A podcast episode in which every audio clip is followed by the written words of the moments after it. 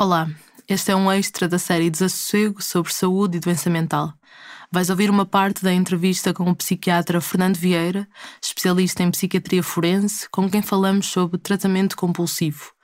Quando gravamos em setembro de 2020, tinham começado há pouco os trabalhos, entretanto já terminados, de revisão da Lei de Saúde Mental de 1998, que dará origem a uma nova legislação.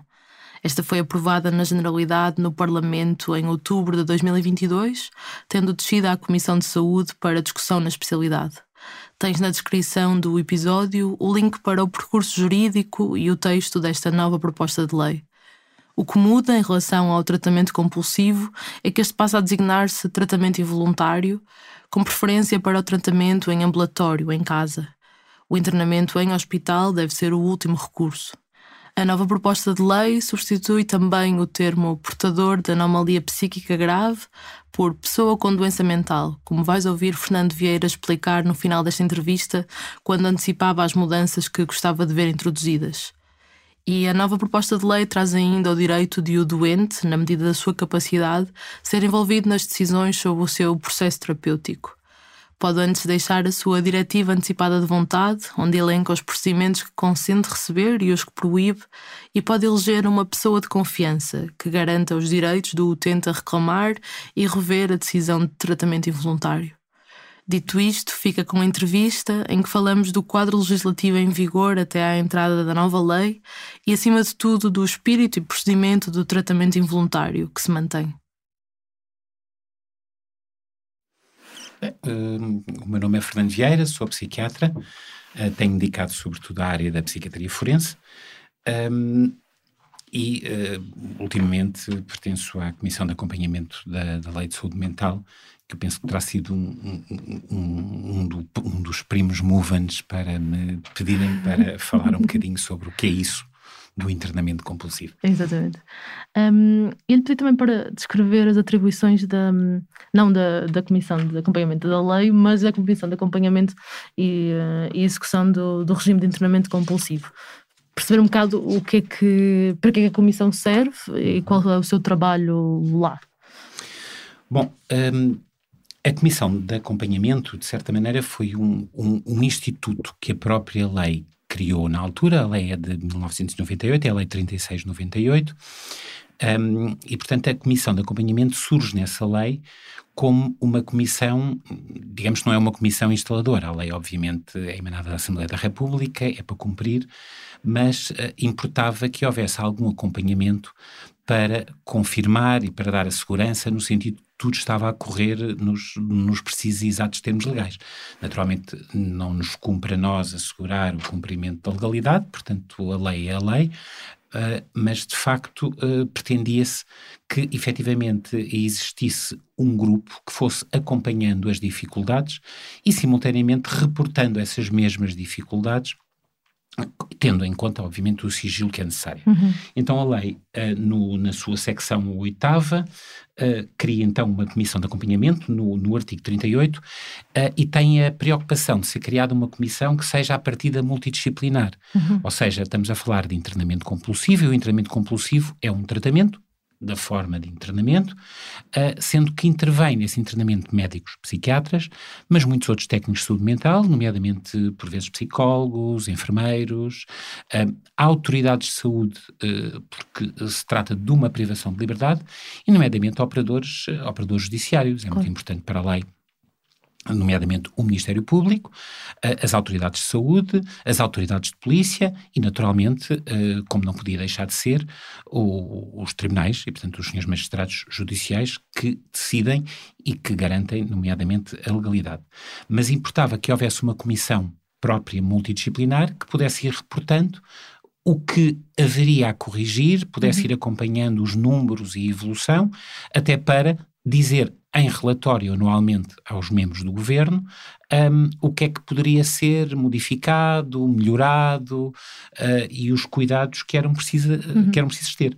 Assim, a lei, no seu artigo 41, uh, diz que esta comissão tem por competências, e o artigo mesmo chama-se competências, e diz que incumbe à comissão visitar os estabelecimentos, comunicar com os internados, para verificar uh, lado a lado, frente a frente, como é que as coisas estão a ocorrer, solicitar ou remeter quaisquer entidades administrativas ou judiciárias informações sobre a situação dos internados, com contata, nas suas visitas, receber e apreciar reclamações, seja dos internados, seja de pessoas com legitimidade para requerer esse mesmo internamento, uhum. os familiares, uh, por exemplo, ou questões que estejam a correr mal, que queiram contatar a Comissão e, portanto, via mail, uh, na altura que a comissão foi criada, não, mas uh, há alguma coisa que seja, que seja preciso.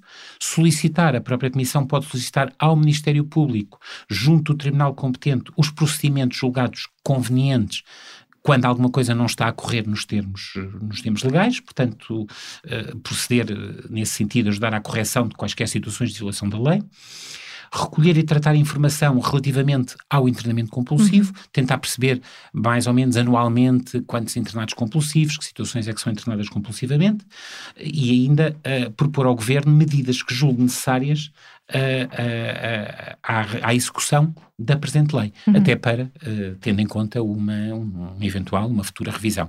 E isto, Exato. portanto, estava-se em 1998. Exatamente, quando, quando foi publicada quando foi publicada. a nova lei, a atual lei da, da saúde mental. E ele ia, ia recuar um bocadinho, ia começar por, fazer quase uma revisão histórica do, do internamento compulsivo para depois falarmos do momento atual. Uhum. Porque em Portugal a primeira lei de saúde mental foi aprovada em 63 uhum. e era surpreendentemente avançada para a época, como diz o psiquiatra José Miguel Caldas de Almeida uhum. no ensaio, neste ensaio, uh, a saúde mental dos portugueses. Mas ele diz também, e estou a citar, a falta de regulamentação da lei levou a que a maioria dos procedimentos previstos em relação ao internamento compulsivo e ao regime fechado nunca fosse aplicado, continuando a verificar se o internamento psiquiátrico de pessoas contra a sua vontade, sem qualquer base legal, até meados dos anos 90. E perguntava-lhe o que é que acontecia nesta altura, antes de termos esta lei da saúde mental atual de 98. É, é, as coisas em relação à psiquiatria foram sempre muito evoluindo. Uh, inicialmente, uh, a, a, ideia dos doentes psiquiátricos, uh, digamos culturalmente, os doentes psiquiátricos sempre foram vistos quase um pouco à semelhança da lepra, em que havia leprosarias e, portanto, as pessoas com lepra uh, recolhiam às leprosarias. E, portanto, havia um regime, a psiquiatria uh, uh, arcaica, aliás, com a Idade Média e, e, e posteriormente, um, ou floresceram, floresceram os asilos psiquiátricos onde as pessoas eh, não eram bem depositadas. Eh, aliás, eh, estava-me a lembrar depois, inclusive com os aspectos religiosos, os cuidados humanos e São João Deus, nomeadamente. Portanto, havia havia uns cuidados, só que os cuidados eram, acima de tudo, uns cuidados muito custodiais. Havia, uma, havia que cuidar, mas também proteger, e havia a ideia, a ideia dos loucos perigosos. Aliás, os próprios psiquiatras no século XIX infelizmente contribuíram muito para isso, a falar em classificações, falando, por exemplo, em monomanias assassinas. Nós, historicamente, o, o, Miguel Bombarda, que teve para ser o primeiro Presidente da República, que era psiquiatra, uh, que foi importante na Revolução, na Revolução da República, foi morto por um doente mental. Um, e que deu o nome ao primeiro hospital psiquiátrico. E que deu o nome ao primeiro hospital psiquiátrico. Um, uh, e, portanto, uh, os cuidados psiquiátricos eram muito custodiais. Passou-se progressivamente por um modelo mais terapêutico, de tratamento. Um, e, portanto, o que havia na lei, uh, na lei 2118, na Lei Base da Saúde, 2118 de 63, já salvo erro de abril de 63, Uh, e o internamento compulsivo era algo de muito administrativo, ou seja, era uma entidade administrativa uh, que procedia uh, a estas, para todos os efeitos, eram com boas intenções, era para tratar, mas eram privações de liberdade. E as pessoas ficavam detidas contra a sua vontade para serem tratadas. E, e é evidente que de boas intenções está o mundo cheio, um, e Portugal, uh, na, até à década de 90, era dos poucos países que não tinha uma lei em que tudo isto fosse sindicado judicialmente. Porque se estamos a falar, o internamento compulsivo é um internamento, é para tratamento, sem dúvida nenhuma, mas ela é também uma privação de liberdade. E a privação de liberdade tem que ser vigiada e garantida. Estamos num Estado de Direito que não existe uh, ultrapassar, uh, ultrapassar das várias normas legais. E no Estado de Direito, as decisões uh, de privação de liberdade, por melhores intenções que elas tenham, quem decide privações de liberdade são os tribunais.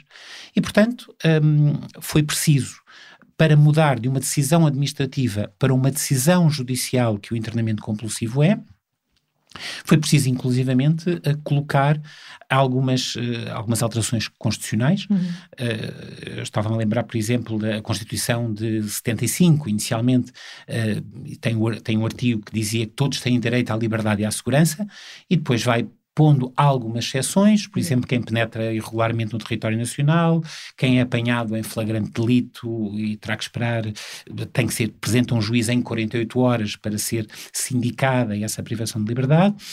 Eh, e o mesmo se teve que passar e alterar e incluir na Constituição a possibilidade de, eh, de ter para tratamento em internamento pessoas contra a sua vontade, sendo que esse internamento necessariamente é sindicado pelo tribunal, uhum. por um juiz.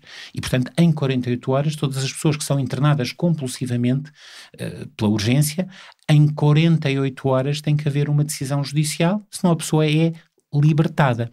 É claro que isto chocou um bocadinho, porque é evidente que não podemos comparar os doentes mentais a presos, mas efetivamente as pessoas estão internadas para tratamento, com boas intenções, ninguém tem disso dúvida, para melhorar a pessoa, uh, para fazer bem, não é para fazer mal, uh, mas de facto estão privadas da liberdade e no Estado de Direito só quem pode privar de liberdade são os tribunais. E daí era necessário que todo o internamento compulsivo, o internamento contra a vontade da pessoa, uh, fosse sancionado por um tribunal competente. E foi essa a mudança que esta lei teve. Foi pôr o internamento por uma decisão judicial, decretada ou confirmada por um juiz. Exato. Um, exato, segundo a nova lei, a nova, de 98, um, o utente tem direito, e vou, citar, a decidir receber ou recusar as intervenções uh, diagnósticas e terapêuticas propostas, salvo quando for caso de internamento compulsivo ou em situações de urgência a que a não intervenção criaria riscos comprovados para o próximo ou para terceiros. E agora perguntava-lhe, no espírito de, da lei atual, o que é que é o internamento compulsivo? Uh, o internamento compulsivo é, é, é um internamento, e o internamento compulsivo é, acima de tudo, um ato médico, é para tratamento, ou seja, não é uma medida de segurança detentiva, existem medidas de segurança detentivas privativas de liberdade, nomeadamente o internamento dos inimputáveis, mas isso é algo completamente diferente. Isso é cometido um facto de crime, ainda que a pessoa não sabia que o estava a fazer, não teria consciência de que aquilo era ilícito, ou melhor, enfim, não teria consciência de ilicitude, não teria culpa, ou seja, a culpa desse, da prática desse ilícito típico seria uhum. da doença, uhum. mas ainda assim, se constituir o perigo, os tribunais podem, no julgamento, decidir por uma medida de segurança privativa de liberdade, com o internamento no hospital, uh, num estabelecimento adequado. Um, Aqui na lei de saúde mental não estamos a falar pós-prática de um crime, uh, pós-prática de um facto criminoso, estamos a falar em existe um perigo, existe um risco uh, elevado, uma grande probabilidade disso acontecer, e face a isso, existe então um internamento contra a vontade da pessoa, em que a pessoa fica privada de liberdade para efeitos de tratamento, e por isso mesmo é que tem que ser sindicado por um juiz. Uh, portanto, o internamento compulsivo é isso, é uma uhum. forma de tratar pessoas que estão gravemente doentes, uh, e que não têm capacidade para reconhecer essa doença uh, e, portanto, nesse sentido, são tratadas por decisão uhum. ou por autorização do tribunal. Exato. E quando diz contra a vontade da pessoa, é muitas vezes também porque ela não reconhece o problema ou a doença pode não ter essa capacidade de reconhecer em si essa doença? É, à partida eh, não reconhece, mas é, às vezes é um pouco mais que isso. Aliás, os pressupostos do internamento compulsivo da, da nossa lei, neste momento, digamos que existem pressupostos para internamento compulsivo de urgência e existem pressupostos de internamento compulsivo, digamos que é não urgente. Eh, eu diria mais, existem pressupostos de internamento compulsivo emergente, de uhum. imediato e pressupostos de treinamento compulsivo urgente, mas não tão emergente. E mais planeado, né? E mais planeado. Uh, isto porquê? Porque, obviamente, a sindicância uh, tem, que ser, uh, tem que ser, obviamente, mais cuidada. Se existe um perigo, e estamos a falar, o artigo 12 da Lei de Saúde Mental, se existe um perigo para bens jurídicos próprios ou alheios, mas são bens jurídicos sempre de relevante valor. Estamos a falar a coisas como a vida, a saúde, a integridade física. Um, e se a pessoa eh, se existe esse perigo de cometer esses atos em razão da sua doença mental, para sua proteção e para proteção dos outros, poderá ser internada compulsivamente de urgência.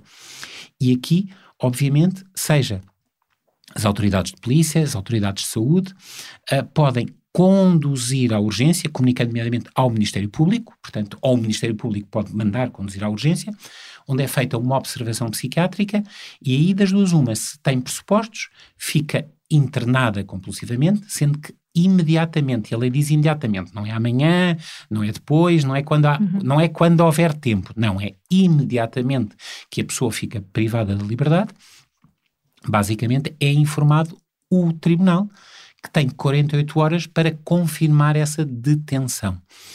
Um, sendo que não confirma eh, não confirma imediata, não confirma só por si. Basicamente se indica que foram feitos todos os procedimentos um, e, há, e, confirma os critérios médicos, a existência dos pressupostos que são feitos na tal avaliação clínica psiquiátrica, que é enviada imediatamente para o tribunal, uh, e depois o tribunal ordena até para prevenir uh, qualquer, uh, qualquer, qualquer comportamento malicioso, digamos assim, ordena uma nova avaliação que tem que ser feita por dois psiquiatras que não o psiquiatra que observou na urgência. Isto para se indicar. E depois, em termos de procedimentos, uh, convoca então uma audiência que se chama aqui sessão conjunta, em que houve a própria pessoa, se elas estiverem, obviamente, em condições, e por isso pergunta primeiro, mas à uhum. partida a pessoa tem o direito de lá estar, a própria pessoa, os médicos, se assim tiver dúvidas pelas avaliações, os familiares, e decide uh, ou não a prorrogação do internamento. Isso ao fim de dois meses? Ou... Um, basicamente, uh, uh, imediatamente, a questão dos dois meses é se o internamento se mantiver do, mais do que dois meses, é necessária uma nova avaliação clínico-psiquiátrica, é necessária uma nova audiência, uma nova uh, sessão conjunta para o juiz confirmar que a pessoa continua com os pressupostos ativos, digamos assim. Uhum. Nesta Portanto, primeira sessão conjunta de que fala, acontece dentro de alguns dias depois do. Acontece do dentro de alguns dias depois. Certo. Sendo que essa sessão conjunta acontece dentro de alguns dias, eh, sendo certo que antes disso já o juiz confirmou todos os pressupostos, porque já o juiz recebeu a informação da polícia, até ou do Ministério Público, mandou a condução, uh, mandou a condução, uh, depois recebe a avaliação médica, recebe... um ou dois médicos nesse primeiro momento. Um, uh, as avaliações clínico-psiquiátricas de, deverão sempre ser feitas por dois médicos. O que acontece é que às vezes na urgência, e quando a lei foi feita em 1998, não era possível garantir que houvessem sempre dois médicos na urgência. E, portanto, nesta avaliação da urgência era feita, era urgentemente enviada. E não era assim tão claro que tinham que ser dois, porque eh, se assim fosse, provavelmente poderia eh, ter que alguém vir do Algarve ou de trás os montes para o Porto ou do Algarve para Lisboa uhum. e, portanto, a avaliação clínica psiquiátrica é sempre por dois psiquiatras, sendo que a, a, avaliação da urgência era urgente e tinha que ser feita por um psiquiatra, uh, pelo menos, uh, sendo que em cinco dias tinha que ter uma por dois psiquiatras. Uh, e depois era enviada para o tribunal e o tribunal marcava uh, e o tribunal marcava a tal sessão conjunta. Portanto, a sessão conjunta, uh, digamos que uh, a pessoa era internada, dois dias o tribunal tinha que decidir, mais cinco dias, portanto, cinco, sete dias. Semana. Ao fim de uma semana já haveria condições. E até poderia, eventualmente, ser antes. A partir do momento que o tribunal recebe a informação, o, o juiz pode decidir o que entende e pode marcar. Agora, é evidente que pedia novas confirmações, pedia novas avaliações e o que a lei dizia é que teria que ter em cinco dias uma nova avaliação. Uhum. Um, a lei não refere em concreto que categorias de diagnóstico se incluem deste conceito de anomalia psíquica, não é? que é o que a lei se refere. Um, e a minha pergunta era se situações de deficiência intelectual, de perturbações de personalidade ou perturbações associadas, por exemplo, ao consumo de substâncias psicoativas, se entram de, dentro deste conceito de anomalia psíquica e se é fácil perceber onde é que está a fronteira, uh, onde é que se trata esta fronteira que justifica o internamento compulsivo ou, ou não. Uh, pois, uh, essa efetivamente foi uma das dificuldades, porque o conceito de anomalia psíquica é um conceito para alguns é feliz, eh, para outros é infeliz. Eh, e eu percebo efetivamente a, a dificuldade em lidar com o conceito.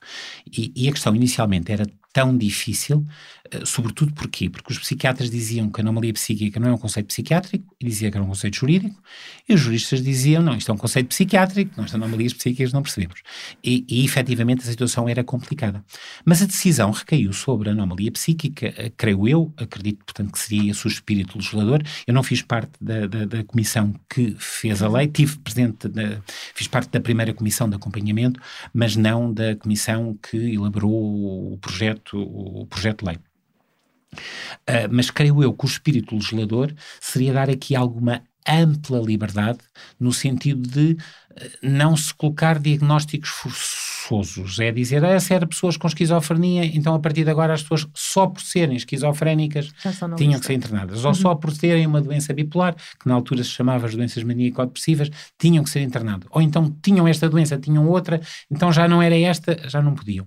E portanto o que a lei obriga é que exista uma qualquer anomalia psíquica, e anomalia psíquica é tudo, tudo que, que, seja uma perturbação que traduza uma alteração funcional que seja por razões psiquiátricas, psicológicas, mas o que tem que ter efetivamente é os tais pressupostos. E os tais pressupostos sejam os urgentes, sejam os não urgentes, que é haver o perigo para bens jurídicos próprios ou alheios de relevante valor e que crie um perigo nomeadamente para, para, para esses bens jurídicos, ou então que não reconheça, eh, não tenha capacidade para consentir no, no, no, no, seu internamento, não reconheça a sua situação de doença e que necessite o seu estado se possa deteriorar e agravar uhum. em relação a isso. Portanto, o que importa é ter uma anomalia psíquica, não interessa tanto o diagnóstico em concreto, tem que ter uma perturbação que cause alteração de funcionamento e que possa e deva naturalmente ser tratada, e depois tem que ter os tais pressupostos do tal artigo 12 uh, eh, da, da Lei de Saúde Mental, uhum. ou os pressupostos de perigo, ou os pressupostos do, ou, ou, ou, os pressupostos de um internamento não de perigo, mas uh, ainda assim de necessidade de tratamento sem o qual haverá deterioração do Estado uh, e, uh, e basicamente a pessoa não tenha capacidade para consentir nesse mesmo internamento. Exato. Um, e quem é que pode requerer que uma pessoa seja internada compulsivamente? A, a, a lei diz especificamente isso. Uh, aliás, a, a, nossa lei foi muito, uh, mesmo internacionalmente, foi muito elogiada.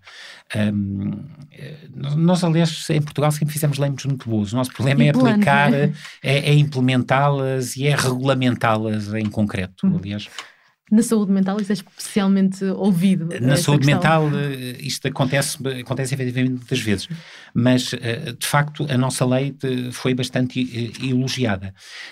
Basicamente, o que é que a lei nos diz em relação para este internamento compulsivo? Este internamento compulsivo, primeiro de tudo, é requerido. para já há duas formas: a tal forma urgente e a tal forma, diria, regular.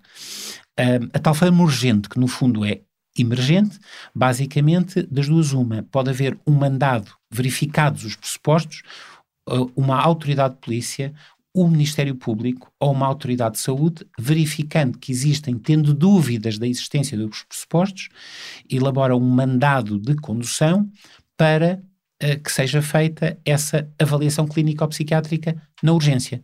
E, portanto, que é cumprido pelas autoridades policiais. Uh, sendo certo que, à partida, tem que estar fortemente indiciada a existência de pressupostos uh, para que seja passada esse mandado. Uhum.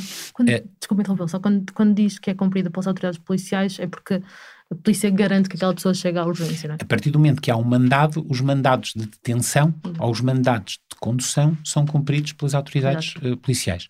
E, portanto, havendo um mandado por uma autoridade competente, seja a autoridade de saúde, seja pelo Ministério Público, seja pela autoridade de saúde, seja por uma autoridade de polícia, basicamente era emitido um mandado e a pessoa era detida Uh, o termo detido aqui choca um bocadinho, mas uh, eu costumo brincar e dizer: bom, não era detida, era privada da liberdade. Mas se já uma pessoa normal tem dificuldade em perceber as diferenças, agora imaginem uma pessoa doente a dizer-lhe: não, tu estás presa, mas não estás presa, estás. Portanto, de facto, havia uma condução na sequência de um mandato que era cumprido, a pessoa era conduzida perante uh, um serviço de psiquiatria de urgência e depois era avaliado. Um, caso houvesse perigo pela demora desse mandado, e qualquer polícia poderia uh, oficiosamente proceder à condução, desde que naturalmente de imediato comunicasse ao Ministério Público, que iria, obviamente, depois sindicar a legalidade daquela detenção, entre aspas. A pessoa era conduzida à urgência e agora das duas uma, na urgência era avaliada, ou tinha pressupostos ou não tinha pressupostos. Se tinha pressupostos para ficar internada o que acontecia era enviada a informação ao juiz e a polícia deixava à guarda, entre aspas, do hospital, a pessoa ficava internada e era comunicado mas não é deixar ali, agora já estás aqui e ficas aqui. Não, obviamente, só depois dessa avaliação clínica ou psiquiátrica, a polícia uh, cumpria os mandados de condução uhum. e, portanto, tinha o mandato cumprido e o médico fazia a avaliação que enviava ao juiz, ao tribunal se não havia pressupostos. O que a lei diz é que o expediente é era feita a avaliação clínico-psiquiátrica e o expediente era devolvido ao Ministério Público pelas autoridades policiais, nomeadamente poderia ter tal informação médica, efetivamente, porque é que não havia pressupostos, uhum. Tudo tem que ser justificado, claro. ou poderia, existem colegas que têm ideia da questão do sigilo profissional, mas no fundo aquilo é uma avaliação clínico-psiquiátrica que é ordenada. E, portanto, esta avaliação, esta informação uh, era... Uh, era, seguia para o Ministério Público, que, entanto, o Ministério Público, quando a polícia conduzia, o Ministério Público era informado da condução. E, portanto, se a pessoa não fosse ficasse internada, o Ministério Público ia receber todo o expediente relacionado com aquela privação de liberdade, até para se indicar que as coisas tinham, a, a privação de liberdade tinha sido nos termos todos corretos. Se a pessoa ficasse internada, esta avaliação não iria para o Ministério Público, esta avaliação iria para o Tribunal, uhum. que depois emitiria, confirmaria em 48 horas, confirmaria ou não, a maior parte das vezes seria sempre confirmado, tendo sido feitos adequadamente os procedimentos, ou, e ordenaria então uma nova avaliação. Quando a pessoa não tinha pressupostos para ficar internada, a pessoa era devolvida à liberdade pela entidade que tivesse conduzido. Um, de facto, aqui quando a pessoa chegava à urgência, podia acontecer, digamos, três coisas.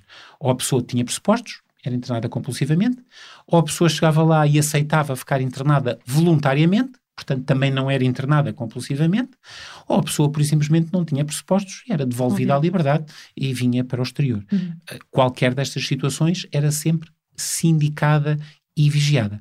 E isto era a forma do internamento compulsivo de urgência. Existe também um internamento compulsivo não urgente, regular, tutelar-se, como chegou a ser chamado. Aqui são os familiares diretos, as pessoas que se dizia, as pessoas que podiam pedir a interdição, os parentes sucessíveis, como a lei dizia, uh, os familiares, a autoridade de saúde, uh, ou a autoridade de saúde, o que poderiam fazer era fazer um requerimento ao juiz, para o juiz mandar então fazer a uhum. condução para a avaliação clínica ou psiquiátrica. Um, sendo certo que se o médico, no exercício das suas funções, verificasse pressupostos, podia, embora era um poder dever, devia comunicar à autoridade de saúde para a autoridade de saúde para então ser feito então o requerimento para o tribunal para ordenar a avaliação clínica ou psiquiátrica no sentido de fazer o internamento. Aqui os pressupostos que estavam em causa já não eram daquela urgência, portanto uhum. aqui haveria um cuidado ainda maior que é que se teria que ver? Se a pessoa estava doente, se havia necessidade de tratamento sem o que deteriorava o seu estado mental Uh, e ainda a pessoa não teria capacidade para consentir, capacidade para perceber que estaria doente e que havia essa necessidade. Uhum. Uh, aqui a pessoa não era imediatamente internada, uh, no fundo era feita, era, era, era feita a comunicação, o requerimento ao juiz, um requerimento sem qualquer, sem quaisquer formalidades, é um requerimento normal, que deveria haver, ser acompanhado da fundamentação, não é só, ah, eu quero que o não sei quantos seja internado. Não. Eh, porque tem que ter, como eu costumo dizer, dois pontos, parágrafos de travessão. Um, dois, três, quatro, cinco.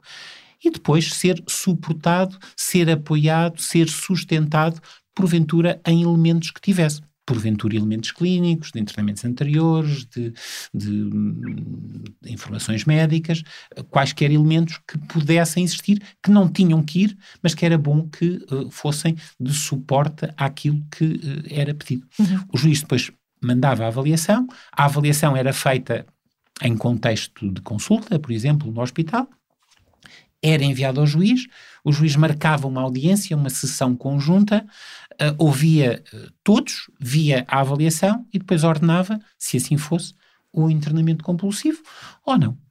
Certo.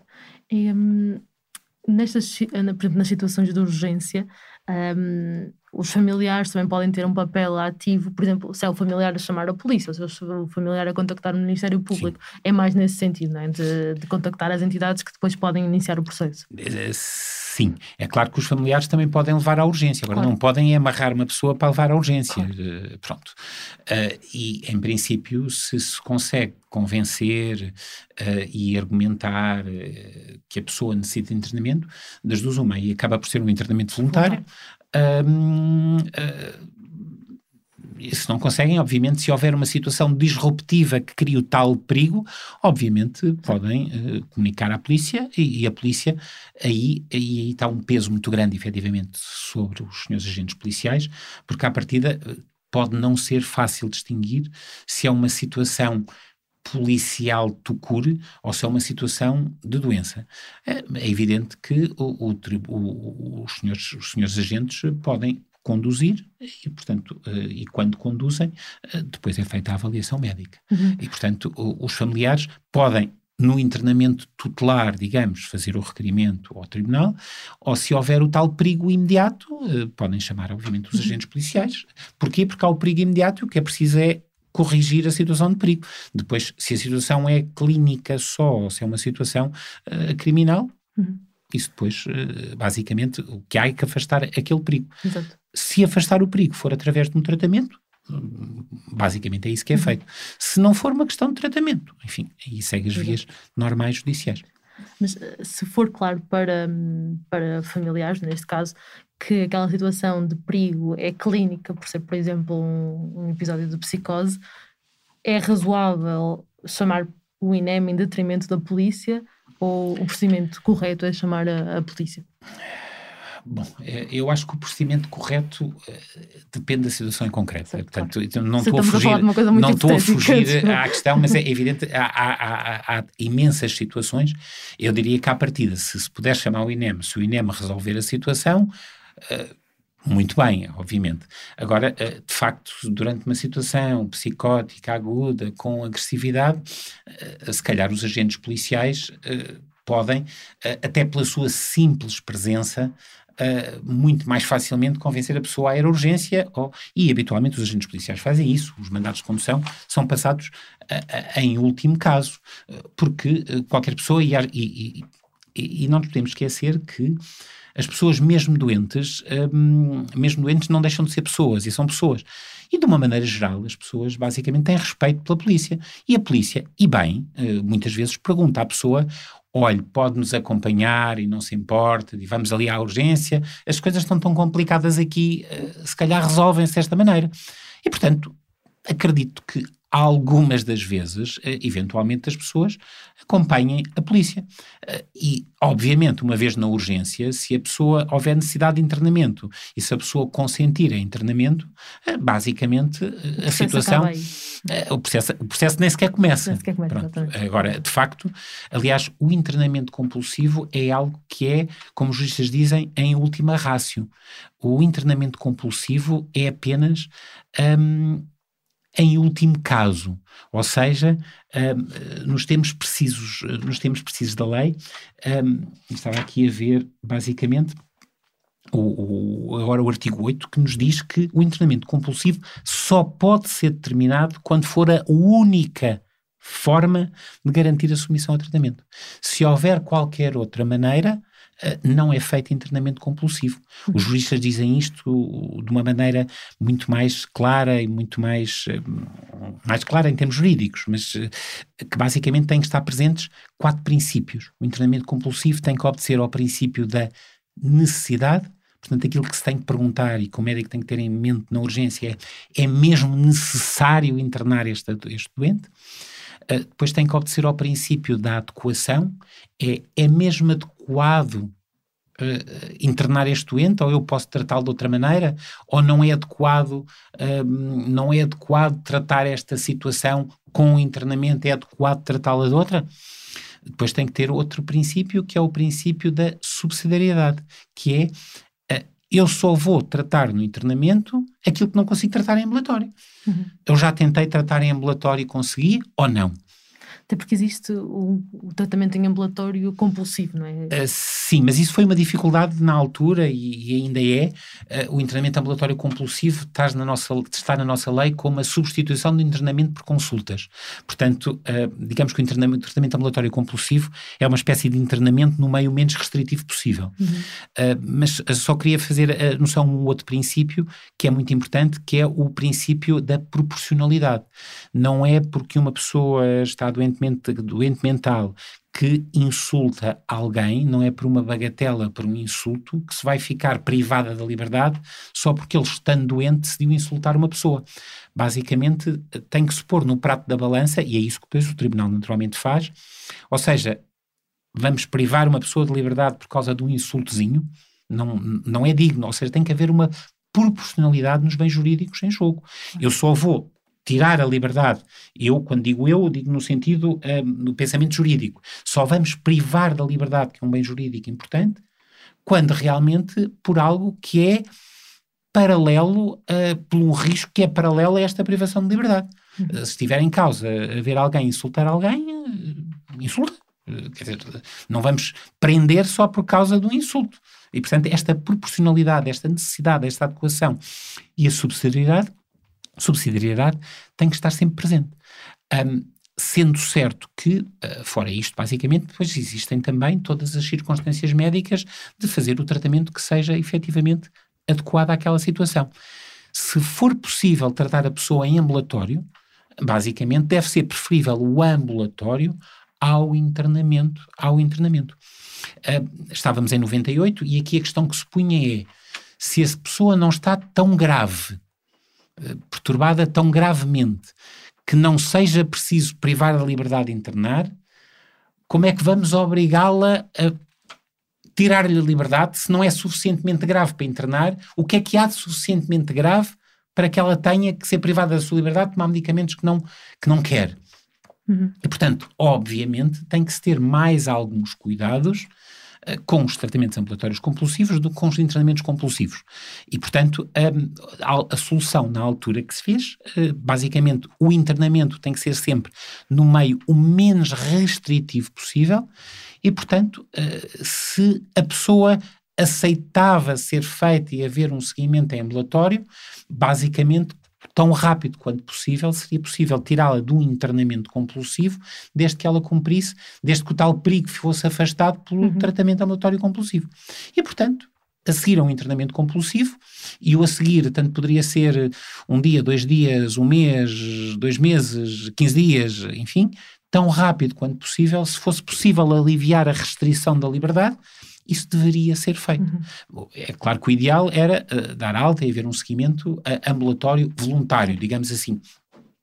Agora, se fosse possível uh, aliviar as medidas restritivas e passar do internamento a um ambulatório compulsivo, com certeza que ele seria feito, e isso é que efetivamente a lei, a lei expressa. Uhum. Só para esclarecer, quando falamos em ambulatório compulsivo, estamos a falar de, da obrigatoriedade de ir a consultas, de tomar medicação, desse tipo de coisas.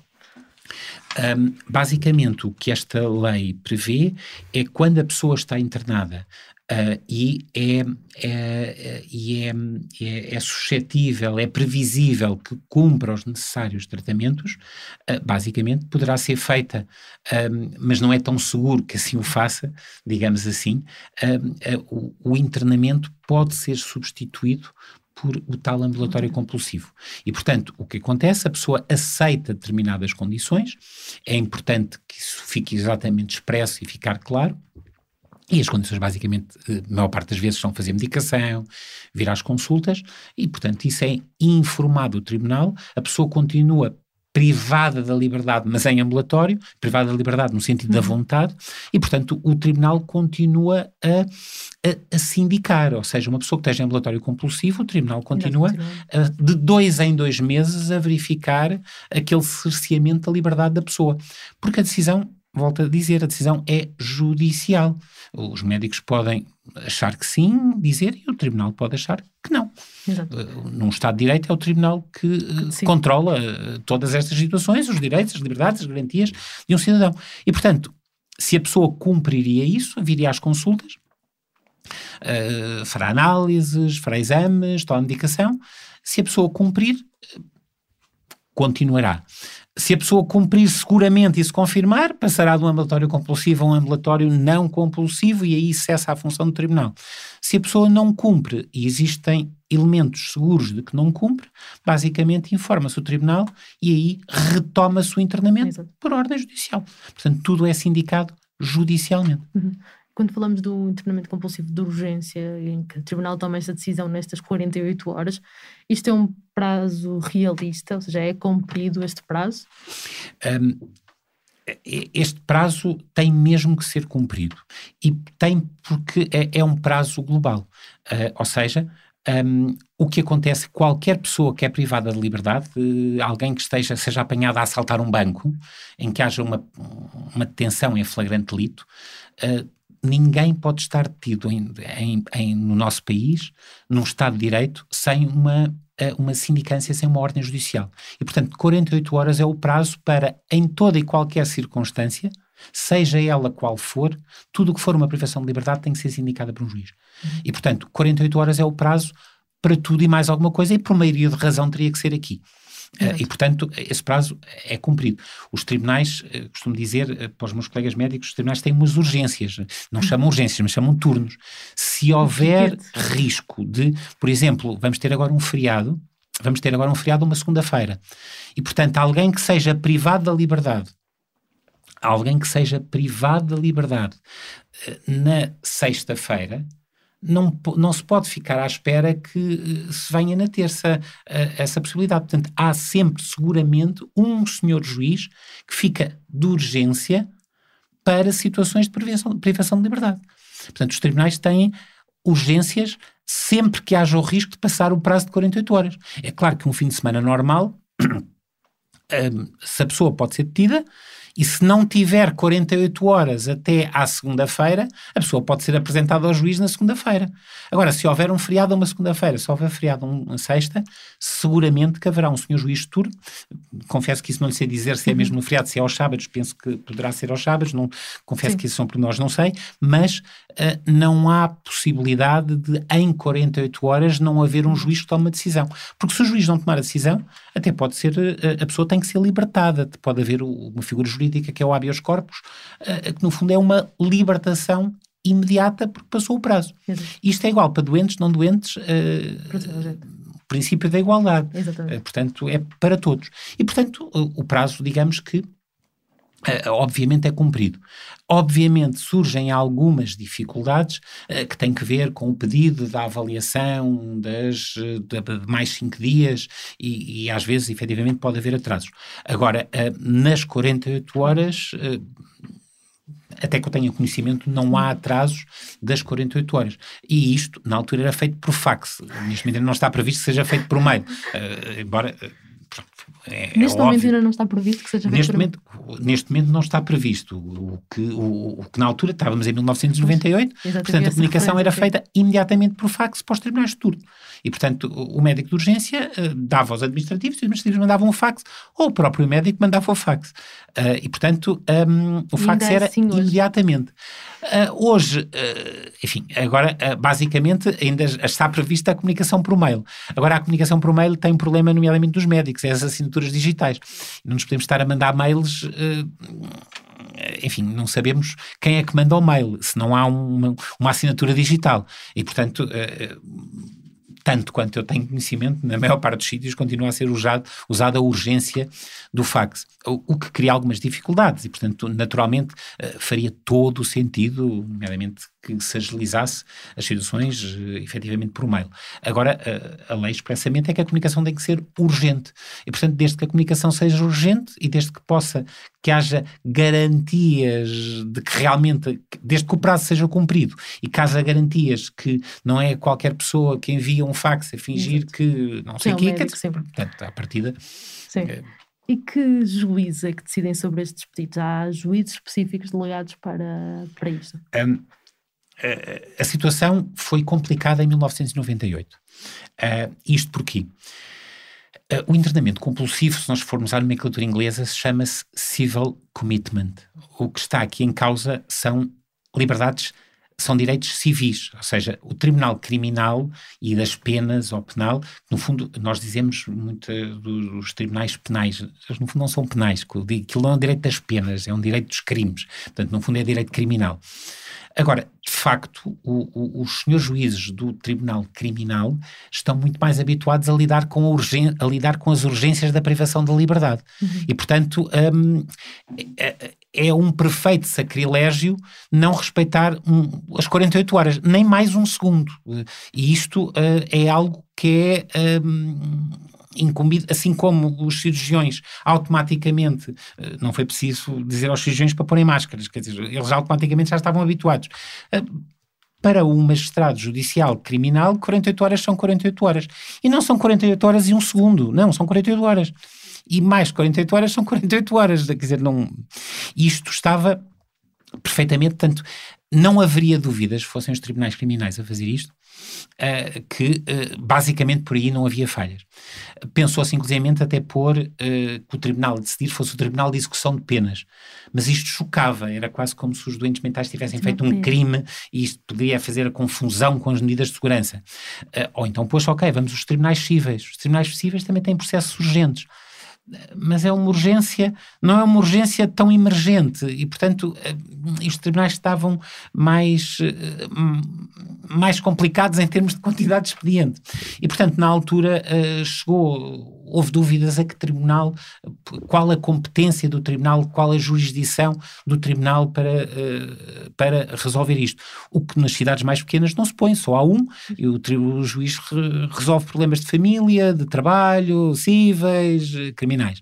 Agora, em grandes cidades, Lisboa, Porto, Coimbra, basicamente, quando há competências especializadas, a lei atribuiu aos senhores juízes de competência criminal.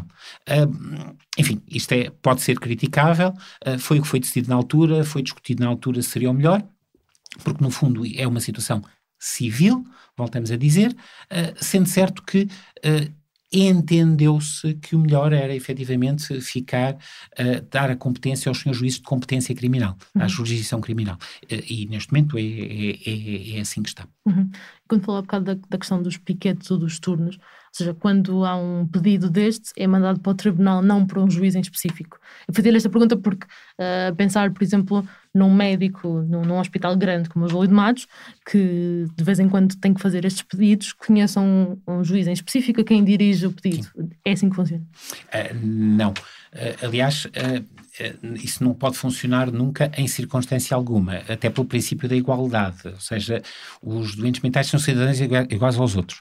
Aliás, é por isso que existe uma coisa dos julgamentos que é o princípio do juiz natural.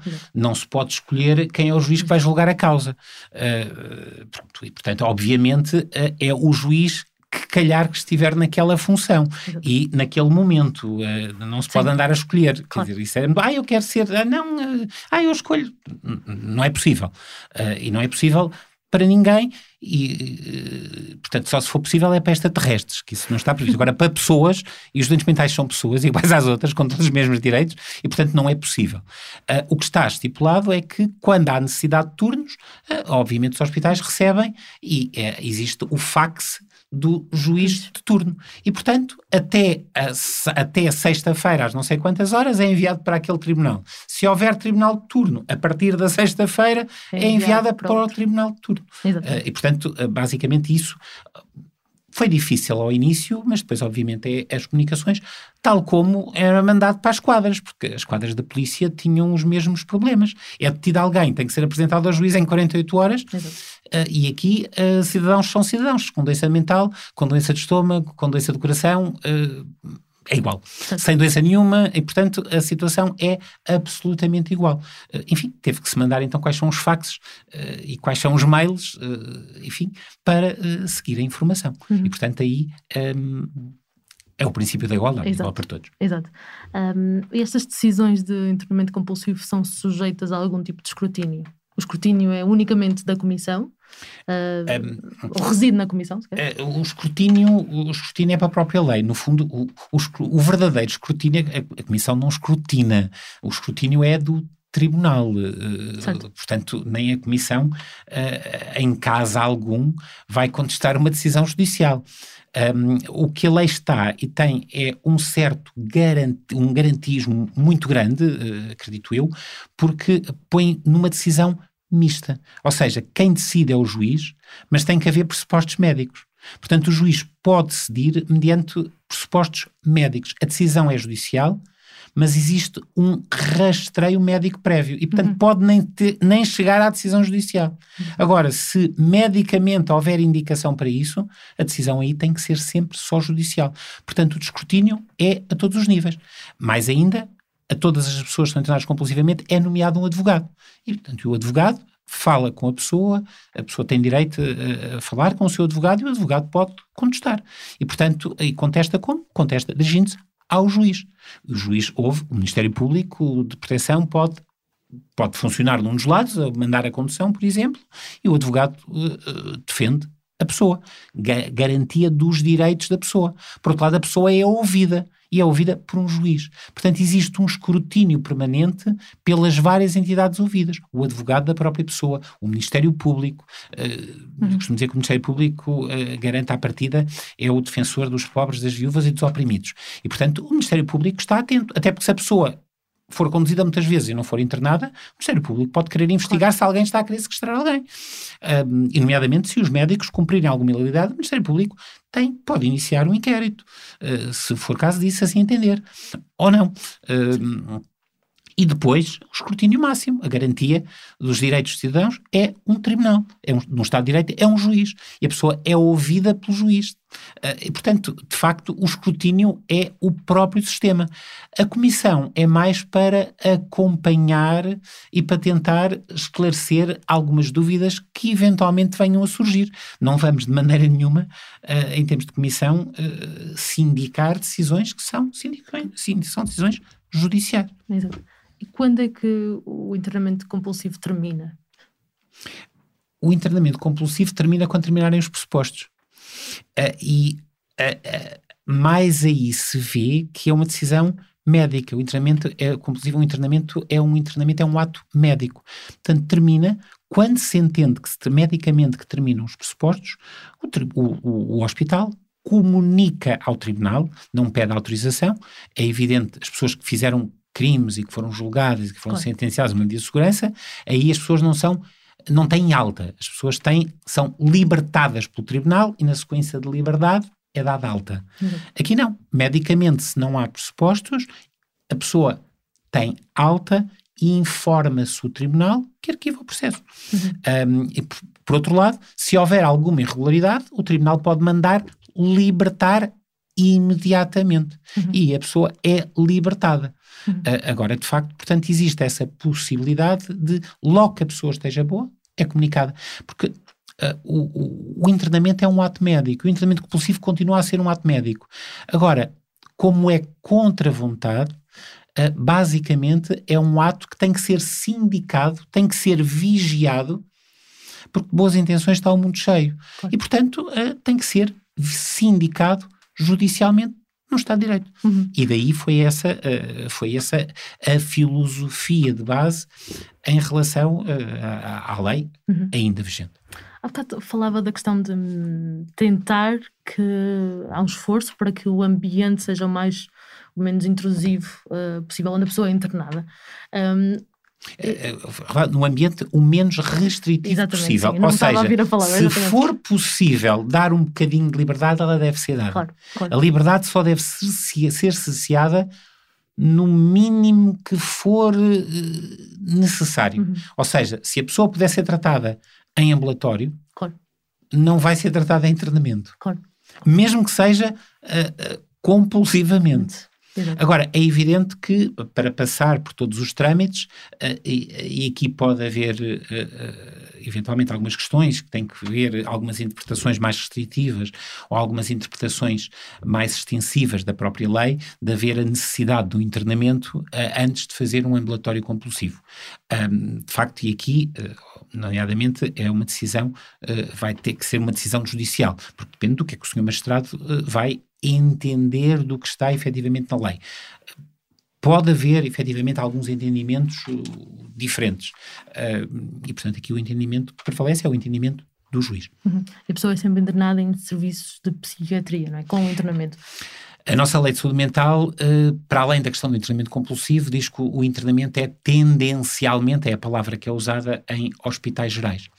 A, a ideia que prevalecia, até a questão que havia dos internamentos asilares, dos grandes hospitais psiquiátricos, era considerar as doenças mentais umas doenças iguais às outras. E, portanto, tendencialmente seria nos hospitais gerais. Agora, não havia serviços de psiquiatria em todos os hospitais gerais. E havia, obviamente, hospitais psiquiátricos e há pessoas que necessitam de hospitais psiquiátricos. Uh, e, portanto, basicamente, existem portanto, áreas essenciais uh, que estão, que têm o, o, que estão o hospital psiquiátrico, mas que funciona como um hospital geral. Uh, e, portanto, nesse sentido, uh, e, e, não é claro onde é que fique mais liberta ou menos liberta, porque, de facto, alguns hospitais psiquiátricos, uh, de facto, o, o, ambiente com a natureza e com os jardins, quando é possível isso concretizar, de facto, e quando é possível é feito, nem sempre efetivamente é possível, Uh, mas quando é possível, obviamente, até haverá alguma mais liberdade. Uh, sendo certo que, apesar de tudo, o ambiente do hospital psiquiátrico, os hospitais psiquiátricos podem ser um ambientes Sim. mais pesados uhum. uh, e, portanto, de facto, depende de caso a caso. Uhum. Agora, quando se diz o meio menos restritivo, é a forma menos restritiva de cortar a liberdade. Exato. Tem noção de quantos internamentos compulsivos são determinados por ano em Portugal, uma média, para se ter noção de, de que é que estamos a falar? Sim e não. Uh, isto porque uma das missões desta comissão, da comissão de acompanhamento, era efetivamente ir acompanhando e perceber. Uh, de facto, uh, posso lhe dizer que quando começaram os internamentos compulsivos, em, quando começou a haver comissão de acompanhamento em 1999, e portanto os dados de 1999 apontavam para que a percentagem de internamentos compulsivos fosse 2, estamos a falar de 1999 e 2000, eram 2, 3%, depois foram subindo um bocadinho para, para 5%, depois subiram para 10%, e os últimos dados oficiais que eu tenho uh, eram, são dados, salvo erro, ou 2007 ou 2009, eu penso que são 2009, e acredito eu que rondaria os quase os 10%, os 9%, andaria para aí, uh, não, não lhe estou a mentir, porque uhum. não tenho efetivamente esses números de cor. E efetivamente uma dificuldade da atual comissão foi que nós não tínhamos grandes dados, tínhamos dados dispersos por alguns hospitais, mas não tínhamos os dados dos hospitais todos. Uh, e, portanto, neste momento, o esforço da atual Comissão uh, é junto dos vários hospitais para pedir uh, dados muito simples, como quantos são os internamentos, desses internamentos, quantos são compulsivos e quantos ambulatórios compulsivos. Agora, duas últimas perguntas, uma sobre a pandemia e outra já sobre a, a revisão da lei de saúde mental. Um, nos primeiros meses da pandemia houve uma diminuição da procura de, das consultas psiquiátricas, à semelhança do que aconteceu noutras especialidades. A crise e um menor acompanhamento médico têm efeito no risco de, de descompensação dos doentes mentais graves. E com isso queria perceber a sua avaliação Ou o impacto da pandemia no, nos internamentos? O, o, impacto, o impacto da pandemia uh, nas situações psiquiátricas, eu penso que terá sido muito noutro tipo de situações psiquiátricas que não propriamente as situações psiquiátricas graves uh, de internamento. Uhum. O, o, grande problema, uh, basicamente, da pandemia são os quadros depressivos, os quadros ansiosos, o receio, as alterações, que tudo isto uh, envolveu este, este novo normal, este confinamento, uh, e portanto uh, eu penso que o impacto na saúde mental foi grande, não tenho dúvidas nenhumas, mas poderá não ter sido tanto para as questões para as questões efetivamente do internamento compulsivo. Por não afetarem tanto as, Até porque as pessoas, no fundo, estavam confinadas e estavam a ser tratadas. No fundo, era quase internamentos domiciliários. Uh, portanto, de facto, e o que interessa em termos psiquiátricos é que as pessoas façam um tratamento. É claro que o tratamento é feito em internamento quando tem mesmo que ser internamento. Agora, se as pessoas fazem o tratamento, uh, basicamente, se calhar, o, internamento poderá até não ser tão necessário. E, portanto, o grande problema era o estrito cumprimento da lei. Coisas tão simples como as equipas, quando as pessoas estavam em ambulatório compulsivo, de dois em dois meses, iam às, ou mesmo estavam sim, as de ambulatório compulsivo, dois meses tinham que ir às consultas e tinham que ter uma avaliação por dois psiquiatras. Ora, as equipas psiquiátricas estavam a trabalhar em espelho, o que queria dizer que as avaliações psiquiátricas que eram ser feitas por dois psiquiatras poderia só haver um psiquiatra. Uhum. Naquela uh, escala, sim. Pronto. Um, e, portanto, haveria que tentar resolver alguns problemas uh, que foram resolvidos. Nós uh, emitimos algumas recomendações, informámos, obviamente, todos os tribunais e pedimos para os tribunais, para o Conselho Supremo de Magistratura informar os tribunais. basicamente, como havia uma lei que, deixe-me só dizer, na altura, no tempo, de, no tempo do confinamento, o número 8 do artigo 7 da Lei 1A 2020, 19 de março, dizia que sempre que tecnicamente viável é admitida a prática de quaisquer atos processuais e procedimentais através de meios de comunicação à distância adequados, designadamente por teleconferência ou videochamada. Portanto, eh, não havia razão para que as pessoas não fizessem essa avaliação por telechamada ou por chamada não era a mesma coisa, mas de facto estava-se a cumprir a lei, até porque, entretanto, a lei geral foi mudada dizendo que os atos procedimentais, os atos processuais podiam ser feitos por meios à distância. Uhum. E, portanto, não havia justificação para não Não havia justificação para não cumprir a lei. Não Agora, não se podia dizer, ai, não venha cá que não vale a pena, você não pode. Não, eh, fazia-se a avaliação à distância. Uh, por outro lado, uh, de facto, e era preciso explicar aos senhores magistrados, só está um médico psiquiatra, portanto, aqui os hospitais não podiam dizer, ah, não venha cá, não, fazemos a consulta uh, por telefone, por videochamada, whatever, mas fazemos, e as avaliações têm que ser enviadas dois em dois meses, têm que ser enviadas dois em dois meses. Uhum. E continuaram a ser enviadas dois em dois meses. E, portanto, os médicos continuavam a ver e fazer as avaliações. Só que era outra metodologia.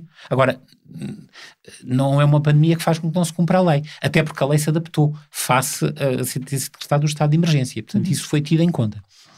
Por outro lado, a questão das duas assinaturas, é evidente que podia um psiquiatra consignar que falava ao telefone ou por videochamada com outro colega que concordaria com aquela avaliação. E, portanto, assinava um psiquiatra, consignava e responsabilizava-se e, dizia que efetivamente tinha sido fal, falado com o Dr. X ou Y ou Z no sítio tal e que tinha sido contratado no sítio tal, se o tribunal queria confirmar, ou se os advogados queriam confirmar, confirmavam. Portanto, não havia razão para dizer, ah, agora é só um. A lei diz dois, mas agora é só um. Não, era um consignando que o outro concordava. Ou então era um agora e no dia seguinte, quando viesse o outro, ou enviava o papel, eh, enviava por fax, por mail, eh, se calhar tinha que ir era dois papéis. Dois papéis eh, a dizerem o mesmo, um assinado por um, outro assinado por outro. Agora, continuavam a ser dois médicos a assinar. Portanto, o que se teve que foi adotar melhores procedimentos para agir na mesma lei sem mudar a lei. Uh, uma última pergunta que tem a ver com o Fernando entrega, integra o grupo de trabalho criado em junho deste ano que, que irá apresentar ao Governo uma proposta de revisão da, da lei de saúde mental. E, no que diz respeito ao internamento compulsivo, na sua opinião, há alterações que devem ser feitas na lei ou há alguma coisa que deve ser reforçada naquela lei? É, Eu confesso que a minha primeira preocupação na altura, quando foi constituído o grupo de trabalho, Uh, e deixe-me dizer-lhe que eu não vou, uh, não vou avançar muito diretamente, até porque uh, perante discussões informais e que tem havido, às vezes já não sei o que é que é meu e o que é que não é meu, mas a, a, minha preocupação inicial era que, de facto, se calhar havia muitos internamentos que não podiam ser feitos e a minha preocupação era que, se calhar, deveria ser possível o ambulatório compulsivo como meio menos restritivo, de uma forma, hum, se se facilitasse a possibilidade dos ambulatórios compulsivos, se calhar diminuía-se as necessidades de internamento. E penso que foi, era esta a, a minha grande uh, preocupação.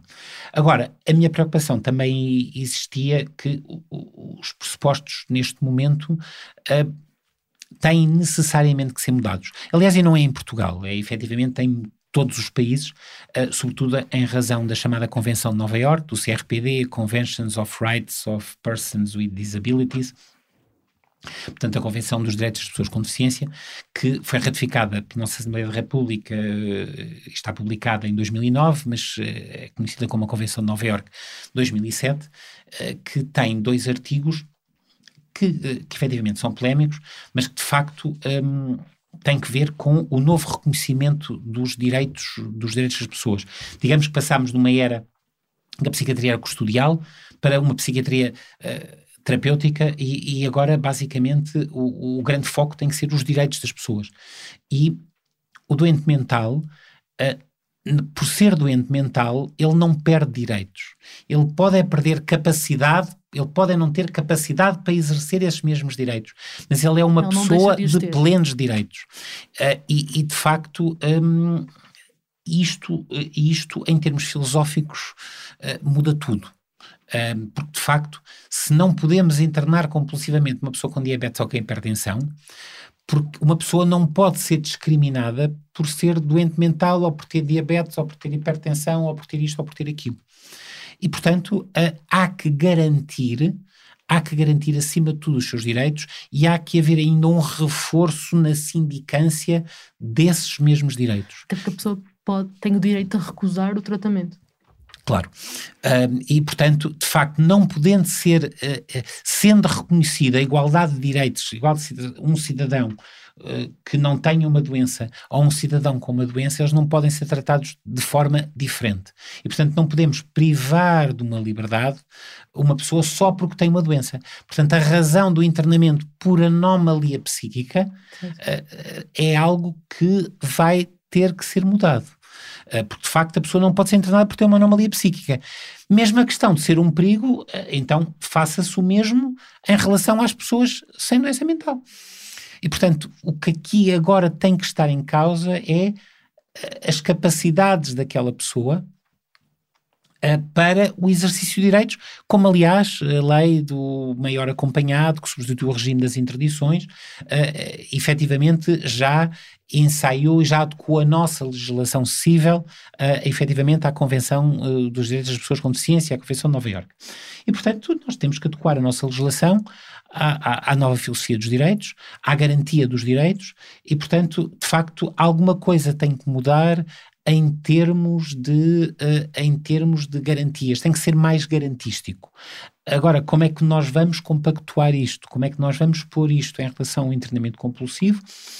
É evidente que tem que ser pensado e é evidente que aqui o, os médicos têm um papel uh, que eu creio naturalmente importante, os psiquiatras têm um papel importante, mas aqui obviamente temos que, uh, temos que ter sobretudo juristas a debruçarem sobre isto, uh, temos que ter os movimentos de cidadãos, as, famílias dos doentes mentais, até porque isto existem conflitos de direitos. Ok, nós estamos a. Nós não podemos eh, ter a pessoa para tratamento porque estamos a privar dos direitos. Não, mas estamos a, também a pôr em causa os direitos das pessoas que estão com elas. Eh, portanto, eh, é preciso ver isto muito bem. Uh, a, a, que a pessoa não está capaz. Não, mas se calhar temos que ver se a pessoa está capaz para exercer a sua vontade. E, portanto, não é tanto avaliar o perigo ou então que é uma doença. Uhum. Uh, não, se calhar vamos ter que mudar o raciocínio em função dos novos direitos, liberdades, garantias e da primazia que se está a dar, uhum. uh, e bem, uh, aos direitos das pessoas, e o, o, doente mental não pode ser diferente do, outro, uhum. do, do, do, do, restante, dos restantes cidadãos. Portanto, de facto, um, o que tem que mudar aqui, o que mudou basicamente é a filosofia de base. Agora, como? Basicamente, os juristas é que vão ter uma palavra, nomeadamente a dizer, na construção, obviamente, da lei, eh, e eu penso que os psiquiatras estão naturalmente para ajudar, para explicar quais são as necessidades de tratamento e os tipos de tratamento e o que é que é adequado, o que é que é necessário, mas obviamente eh, o que mudou foi a filosofia, eh, uhum. foi a filosofia.